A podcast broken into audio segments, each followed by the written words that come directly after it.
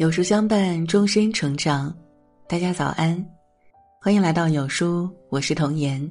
今天为大家分享的是：夫妻关系再好，也别说这三句话，除非想离婚。管仲说：“多言而不当，不如其寡也。”夫妻相处是一门学问，离不开尊重、包容、理解。互相贬低，于事无补；婆媳相争，丈夫受气，常闹离婚，家无宁日。夫妻之间千万别说这三句话，再好的婚姻都会毁在话里。第一，贬低对方的怨话。作家柏杨说：“天下没有十全十美的男女，婚姻生活着半睁眼半闭眼的生活也。如果眼睛睁得太久，或用照妖镜照得太久。”恐怕连上帝身上都能挑出毛病。夫妻之间没有伟人，也没有完人，我们整天面对的都是枕边那个平凡人。共同生活一辈子，彼此磨合是常态，完美契合才是例外。没完没了的抱怨不会让人改变，只会惹人生厌。懂得经营婚姻的人都能够接受伴侣的不完美，包容伴侣的坏脾气，忍耐对方的臭毛病。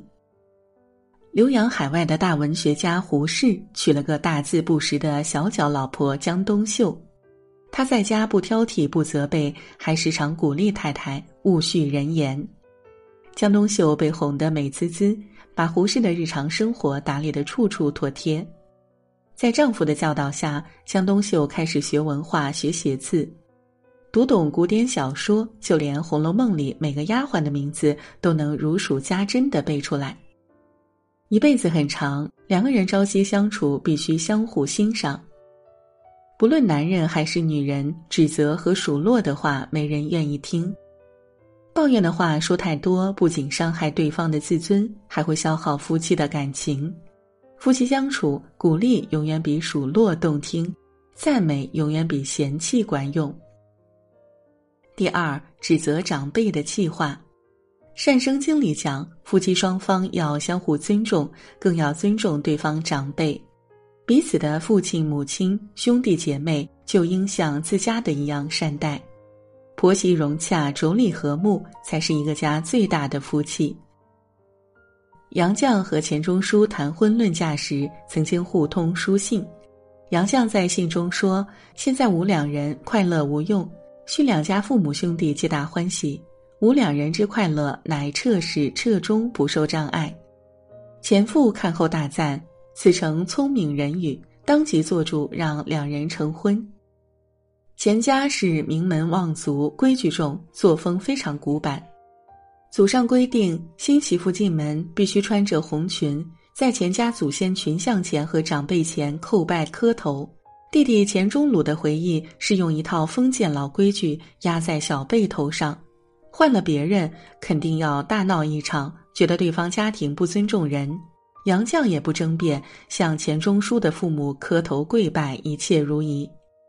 好的婚姻不是两人搭伙过日子，而是两个家庭的结合。长辈跟晚辈生活观念不同，有些冲突也很正常。不论意见怎样不合，要多包容和理解，不要总抓着错处不放。想想父母含辛茹苦将另一半养育长大，对待他们不妨多怀一份敬意，多抱一份体谅之心。一家人不说两家话，遇见什么矛盾，私底下去化解，不要老在伴侣面前说对方父母的坏话，那是他的父母，也是你的亲人。夹板气吃多了，为难的还是自家人。三一拍两散的狠话。增广贤文道：“一日夫妻百世姻缘，百世修来同船渡，千世修来共枕眠。”两个人结为夫妻，就应该好好珍惜彼此的缘分，不要为一些小事儿争吵，更多的是需要彼此的包容之心。陈建斌和蒋勤勤结婚多年，生活中难免吵架拌嘴。蒋勤勤是个暴脾气，每次一生气，脱口而出就要离婚。对于妻子的这种行为，陈建斌很不赞同。他说：“因为一些很小的、没必要的事儿生气，其实上升不到过不下去、非要离婚的高度。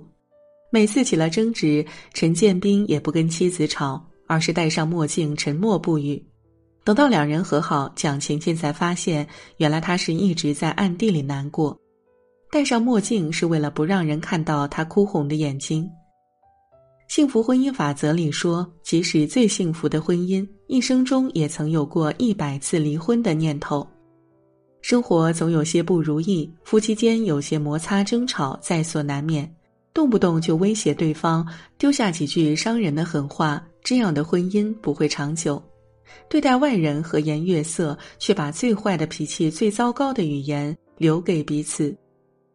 越陌生越礼貌客气，越亲密越无所顾忌。绝情的话说多了，夫妻感情也就到头了。